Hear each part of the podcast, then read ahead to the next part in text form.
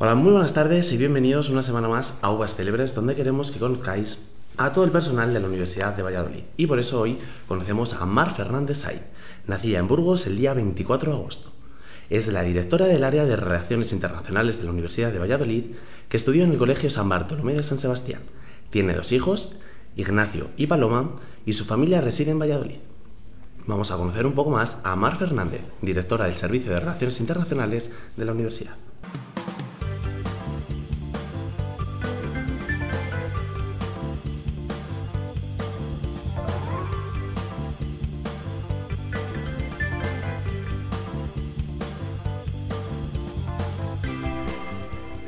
Mejor momento del día.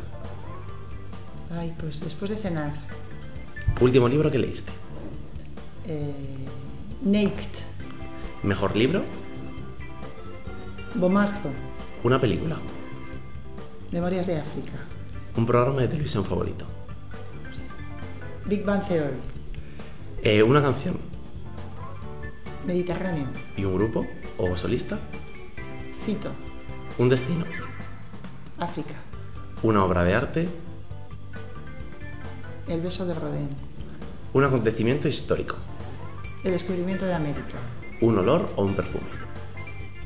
Calvin Klein One. Un color. El azul. Un sueño cumplido. Navegar. Un sueño por cumplir. Dar la vuelta al mundo en barco. Una virtud. La simpatía. Y un defecto. La impaciencia. Una debilidad. Los viajes. Alguien a quien admires o te inspire. Teresa de Calcuta. Una anécdota en la universidad que te haya pasado. Una metedura de pata. Lo que no soportas es La mentira. tu número favorito y por qué. El 7. Porque es primo. Un recuerdo de la infancia. La playa. Una fobia. Las serpientes. Una pasión. La naturaleza. Y un deseo. Tener tiempo para mí.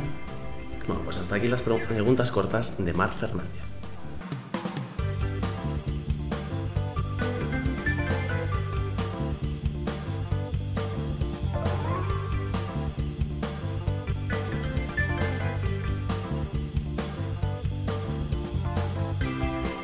Bueno, pues tras conocer un poquito más a Mar, vamos a charlar con ella. Buenas tardes, Mar. Hola, buenas tardes.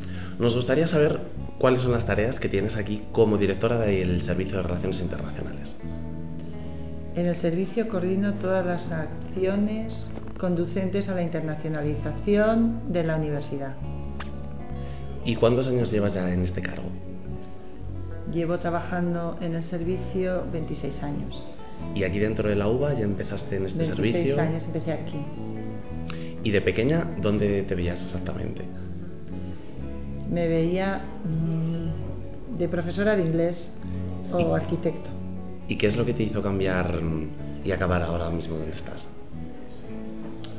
Pues que me gusta mucho la gestión, soy muy activa y me gusta trabajar en inglés. Mm, ¿Qué idiomas hablas? mm, Para poder controlar esto supongo que tienes que, que hablar mm, Hablo idiomas. inglés, hablo francés, un poco de alemán y un poco de euskera.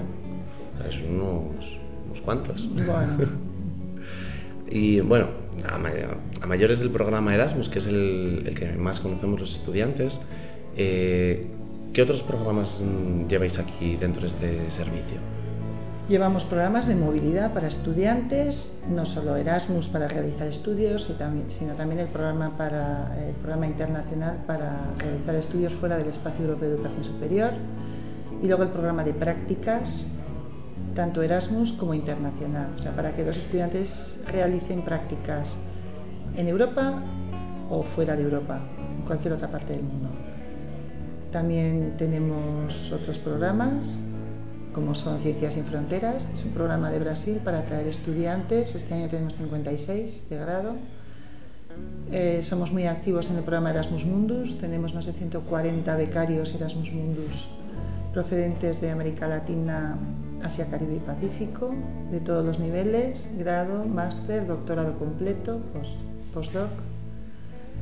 Eh, tenemos programas propios para atraer estudiantes, como es el programa Pernambuco o programas con universidades que vienen un mes con sus estudiantes a realizar parte de su máster o de su programa de grado, fundamentalmente con programas americanos, de universidades americanas, casi te diría que infinitos. El programa AMITI para que los estudiantes de educación realicen un lectorado un año completo en Estados Unidos, el programa de lectorados propios de la Universidad de Valladolid con Estados Unidos, Irlanda, Francia y Alemania, etcétera, etcétera, etcétera. Y, todos estos programas sí que es verdad que el que más se conoce al final siempre es el, Erasmus, ¿no? Sí que se apunta al resto de gente. Sí, claro, porque cuando un estudiante solicita una beca para hacer estudios en el extranjero, eh, en esa convocatoria se incluyen las oportunidades que ofrece Erasmus y las que ofrece la propia universidad para realizar estudios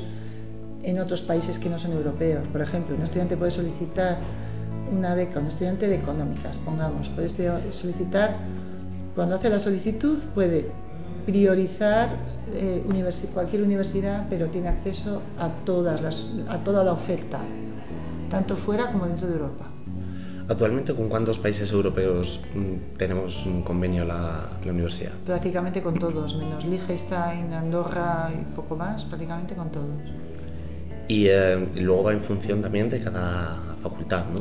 Cada facultad tiene unas...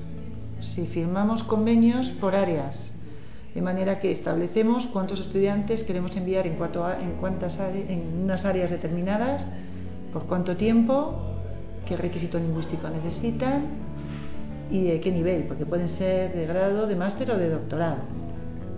¿Y los países que no son europeos, con qué otros países contamos?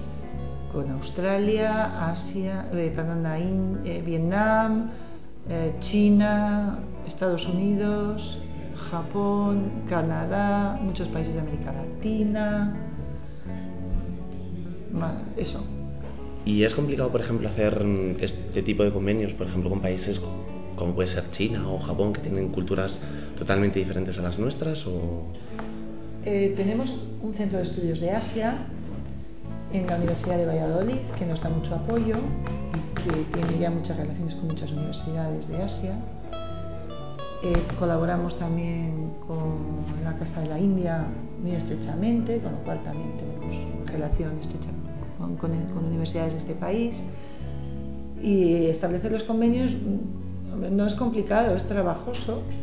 Lo que luego es difícil es encontrar a veces, a veces, no siempre, candidatos que quieran ir a China, a Corea, a Japón. No hay muchos, pero bueno, hay, hay estudiantes y cada vez más, porque Asia es un, es un continente que no podemos olvidar. Entonces siempre nos solemos quedar con los países más europeos, más que con, con Oriente. hay más candidatos para ir a Italia que para ir a Corea, pero hay candidatos para ir a Corea. Y para ir a Japón, y para ir a China, si quieres. ¿Y este trabajo implica muchos viajes? Eh, implica demasiados viajes. A mí me gusta viajar de placer, no de trabajo. Pero en cualquier caso implica, implica viajar, contactar con, estar en contacto con socios de otros países, eh, porque hacemos proyectos mm, en los que están implicados muchos países y si no, no los podríamos solicitar. Y eso es cansado y es trabajoso porque mientras estás fuera, el trabajo de la oficina sigue, sigue generándose. ¿Y qué país es el que más te ha sorprendido de todos estos que has visitado? Mm, me ha sorprendido Japón, mm, me ha sorprendido Tailandia, Sudáfrica, Namibia, pero no todos ellos los he conocido por mi trabajo. Y, eh, por ejemplo, el que más te haya podido decepcionar, quizá por las expectativas con las que, con las que ibas? Venezuela. Venezuela fue el que... Sí, es un país muy difícil. Es un país muy difícil, muy inseguro, donde la gente tiene muchas carencias de cosas muy básicas y ves que es un país que podría tenerlo todo, pero está muy mal gestionado. Bueno, y centrándonos un poco más en el programa Erasmus, que es eh, el que más conoce quizá los estudiantes, eh, ¿La universidad en qué está colaborando con este, con este proyecto? ¿Da algún tipo de ayuda? O... Ah, vale, bien. Eh, por un lado está la ayuda que da mm, Bruselas, la Comunidad Europea, y mm, como este año ha reducido el número de becas y el número de meses que financian, el Ministerio ha sacado unas becas similares que las llaman Erasmus.es, que son de una dotación superior de 10, 100 euros al mes superior. Entonces, todos los estudiantes piden la beca Erasmus. De esos, los que cumplen una serie de requisitos, como son tener un nivel B2 mínimo del idioma requerido y, y luego la excelencia académica, esos pueden tener la beca Erasmus.es, que como he dicho son 100 euros al mes superior, y además la universidad en sus, de sus propios presupuestos, tiene asignados 750.000 euros para asegurarse de que todos los estudiantes que salen, bien con Erasmus, bien con beca internacional o bien con Erasmus.es, tengan una cantidad mínima, mínima de 200 euros al mes, al mes de, durante toda su estancia. Y, em, por ejemplo, este, eh, esta ayuda que se da, eh, cuando los países, porque me comentabas que es necesario tener un B2 para las de Erasmus.es.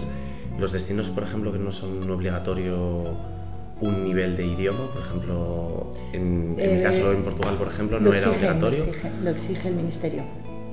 O sea, sí que es obligatorio, aunque para la opción de... A no ser que en, en, Portugal se impartan las clases en inglés, con lo cual, si tienen un B2 en inglés, pueden optar a la beca Erasmus.es. El 30% de nuestros estudiantes que tenemos ahora afuera están con Erasmus.es. Y um, toda esta ayuda que, por ejemplo, tiene destinada a la universidad, eh, supongo que también para otros programas también se... Son para las becas internacionales también. Son en general para todos los para, programas. Para asegurarnos, para complementar los fondos que recibe el estudiante, bien de Bruselas o bien del Ministerio, los complementamos de manera que nos aseguramos que todos tienen un mínimo de 200 euros al mes por mes de estancia, porque Bruselas y el Ministerio financian un máximo de 5 meses. Si los estudiantes se quedan 10, lo que nosotros hacemos es asegurarnos de que si, por ejemplo, ha recibido 2.000 euros o 2.500 euros por, el, por, el, por la Agencia Nacional Erasmus, como están 10 meses, nos tenemos que asegurar de que van a recibir un mínimo, una media mínima de 200 al mes. ¿Y, y qué otras ayudas, ya no solo económicas, eh, por ejemplo, desde aquí, desde el servicio, dais Sí. a los alumnos que se van? Damos una ayuda que sí es económica y no es económica. Damos una ayuda importantísima, que es el seguro médico, farmacéutico, de accidentes y de responsabilidad civil. Muchos estudiantes, la gran mayoría, tienen la tarjeta europea. No todos la tienen, porque hay estudiantes, desgraciadamente, hay estudiantes que sus padres están en paro ya de larga duración y ya no tienen cobertura médica. Entonces, eso es muy importante. Se da el caso, por ejemplo, el año pasado, un chico en Holanda pilló con la bicicleta a una señora mayor y se rompió la cadera a la señora mayor. Ese chico hubiera tenido que pagar la operación de esa señora, toda la recuperación, etcétera. Eso lo ha pagado nuestro seguro, porque eh, con en nuestro seguro de responsabilidad civil. Eso no lo tienen otras universidades. Es algo importante, entonces Es algo que muy, muy importante. porque Eso es muy importante. Eso tiene un coste que asumimos, pero, pero que los chicos deberían ser conscientes de que esa ayuda es muy importante.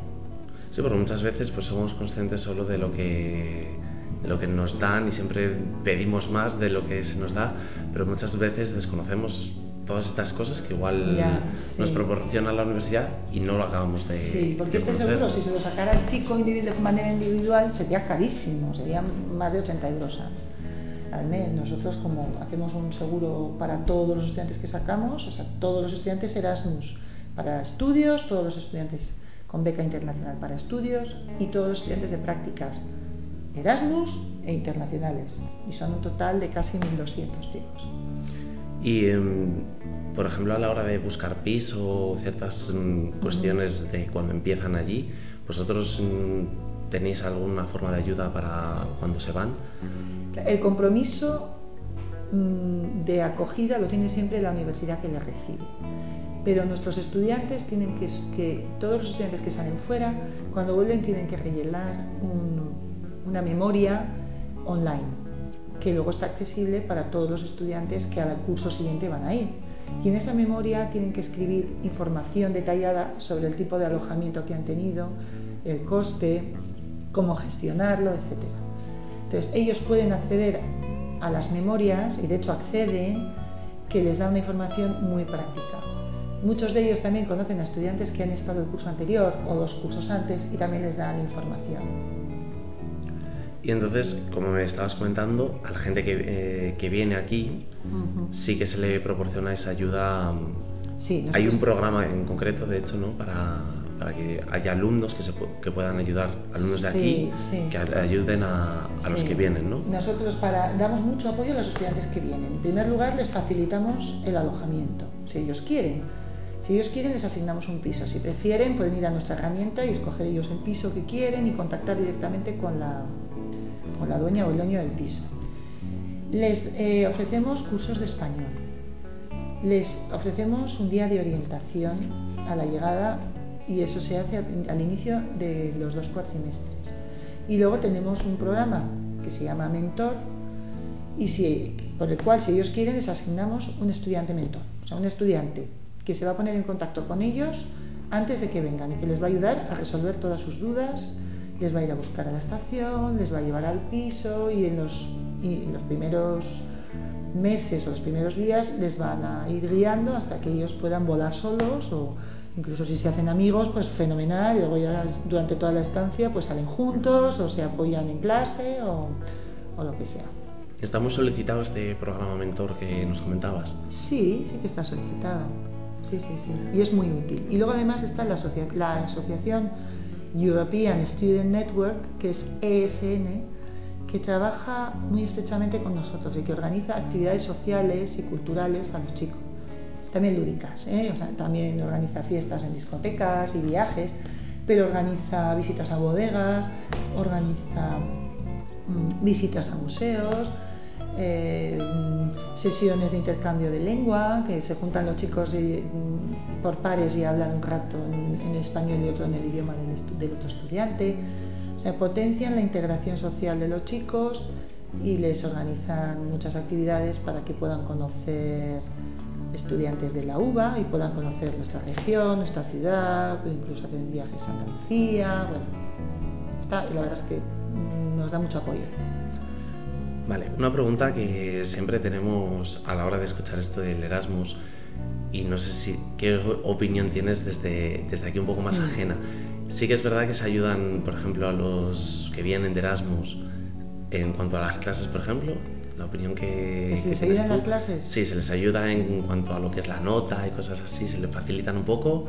Pues mm, hasta donde yo sé, sinceramente, no. A lo mejor en algún caso se les da facilidades porque se tienen que ir un poco antes y entonces les dicen, bueno, pues en vez de presentar el trabajo en esta fecha lo presentas antes, pero esa es una de las quejas de los estudiantes, quejas entre comillas, de los estudiantes que recibimos. Dicen que los profesores les tratan igual que a los estudiantes de aquí y no son conscientes de que tienen una dificultad cultural, lingüística, etcétera.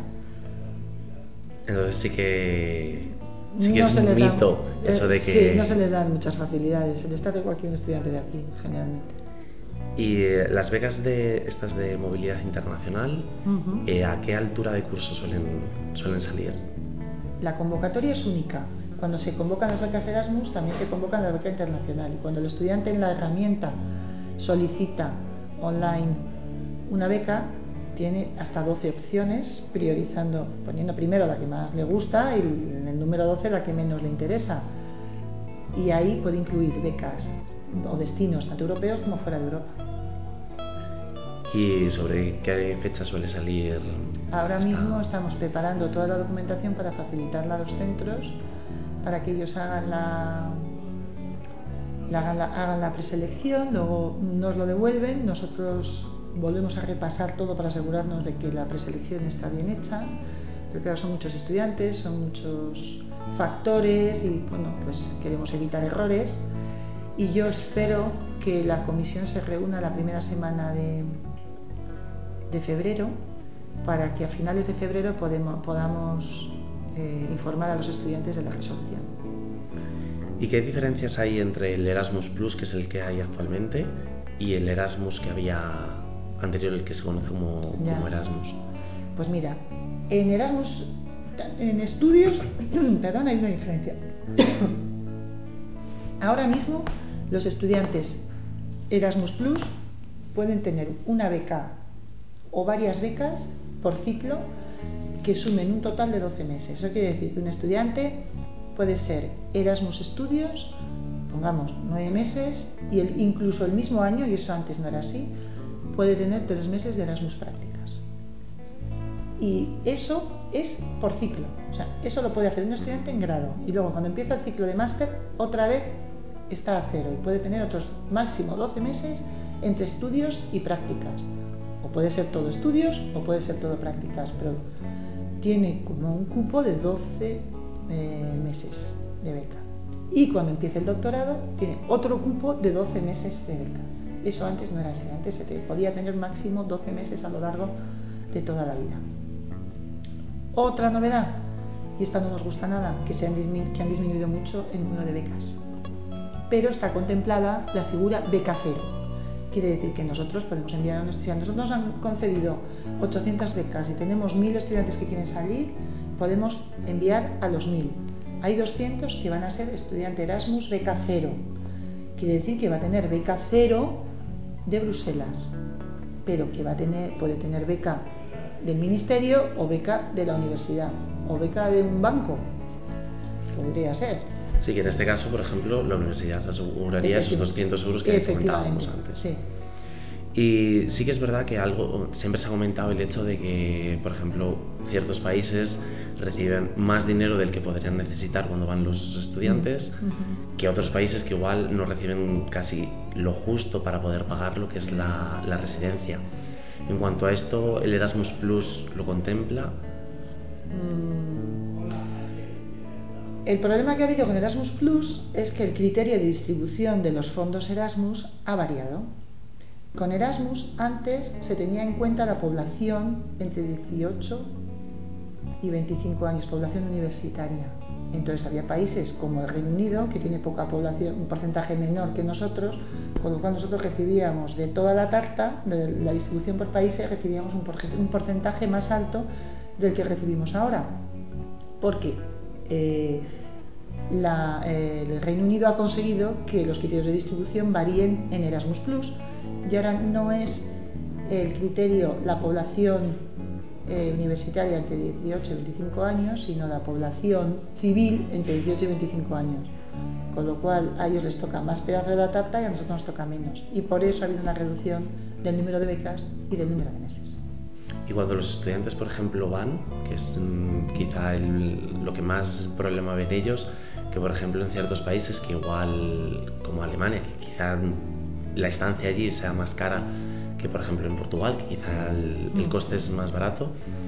Eso sí que se, se mira. La novedad también es que ahora han dividido Europa en tres grupos de países y cada grupo de país recibe una cantidad mensual. Entonces, por ejemplo, España está en el grupo 2, pero Alemania está en el grupo 3 con Malta, Lituania, por ejemplo pero en el grupo 1 están eh, el Reino Unido, los países nórdicos, eh, o sea que sí que se ha diferenciado. Cada en, función de, dónde vas, el, tiene 50 euros de beca más o menos. O sea, el primer país tiene 50 euros de beca más que el segundo, y el segundo 50 euros de beca más mes que el tercero. Sí, porque esto sí que es verdad que es lo que más mm, los que los alumnos que han ido sí que es lo que más protestaban el hecho de que recibieran más o menos dinero o sea, que recibieran lo mismo en función de... Claro, pero es que no depende... La diferencia no está solo en los países, que está, sino dentro de, incluso dentro del, del territorio español hay muchísimas diferencias. Por ejemplo, la Comunidad Autónoma de Castilla y León, la Junta de Castilla y León no, no aporta, mm, no hace ninguna aportación económica, antes lo hacía pero la Junta de Andalucía sí que lo hace y asegura que todos sus estudiantes tengan un mínimo de 650 euros al mes durante toda su estancia. Entonces, cuando un estudiante de Valladolid encuentra a un estudiante de Sevilla en Utrecht, pues claro, dice, ¿por qué un señor de Sevilla o un estudiante de Sevilla tiene más dinero, recibe más dinero que yo? Y eso es así. Y ahora sí que hay una novedad, es que dan mucho más dinero a zonas periféricas. Por ejemplo, en España eso nos ha afectado con Canarias. Los canarios van a llevar mucho más dinero que el resto de los españoles. Claro, que están más alejados. Lo han considerado periférico. Los franceses, pues la isla, los franceses de la isla de Reunión van a tener, que están en el Índico, van a tener mucho más dinero que los franceses que están en Francia, en la Francia continental. Y en cuanto a los estudiantes que solicitan estas becas, ¿ha aumentado respecto a otros años o cómo? Nos hemos estabilizado exactamente, prácticamente el mismo número que el año pasado. ¿Y los que vienen aquí? Los que vienen aquí han reducido eh, la duración fundamentalmente, pero sí que también se ha reducido un poco el número, sobre todo de franceses. Ya llevábamos tres años viendo que Francia reducía, porque, eh, y yo creo que ha sido por la crisis. Francia lleva unos años en crisis y eso lo hemos notado nosotros en que recibíamos menos estudiantes. Entonces, la crisis que puede ser quizá lo que ha determinado de que el número de estudiantes haya quizá también estancado. Sí, se ha estancado porque hay muchos chicos que han tenido que renunciar por motivos económicos. tenían la beca concedida, todos los trámites hechos y de repente su padre se quedaba en paro y han tenido que renunciar. bueno, también habéis eh, recibido condecoraciones, como por ejemplo visitantes distinguidas por parte de la Municipalidad Provincial de, Cusco, en Perú. Sí. Eh, ¿Qué significan todas estas condecoraciones? después de todo el trabajo que realizáis para poder mm, hacer todo... A ver, hemos recibido varios reconocimientos. En 2010 la Agencia Nacional Erasmus nos dio un reconocimiento a la buena gestión del programa Erasmus en la Universidad de Valladolid. Y en el 2014 un estudiante de la Universidad de Valladolid ha recibido el reconocimiento Erasmus de la Agencia Nacional conceden uno o dos al año, este año han concedido uno, se lo han concedido a un estudiante de la Universidad de Valladolid, un estudiante, no me acuerdo del nombre, un estudiante de Ingeniería Química que fue al Imperial College y que ahora está haciendo el doctorado en una universidad en, Oslo. Tuvo el premio extraordinario en el Imperial College. Y luego, bueno, sí, con el programa, uno de nuestros proyectos Erasmus Mundus con América Latina, hicimos una reunión en Cuzco y la universidad socia en Cuzco, eh, para ella ha sido mm, muy importante participar en nuestro proyecto porque ha supuesto un avance sustancial en su internacionalización y por eso la municipalidad pues, nos, ha hecho, nos ha dado un reconocimiento también. Siempre es importante a veces mm, recibir estos premios, por así decirlo, porque bueno, es como ver que tu trabajo realmente es es útil, ¿no? Creo que es a veces importante porque no, no siempre reconocemos todo el trabajo que se hace. Parece que el trabajo de oficina está como infravalorado en, todo, en todos estos trabajos.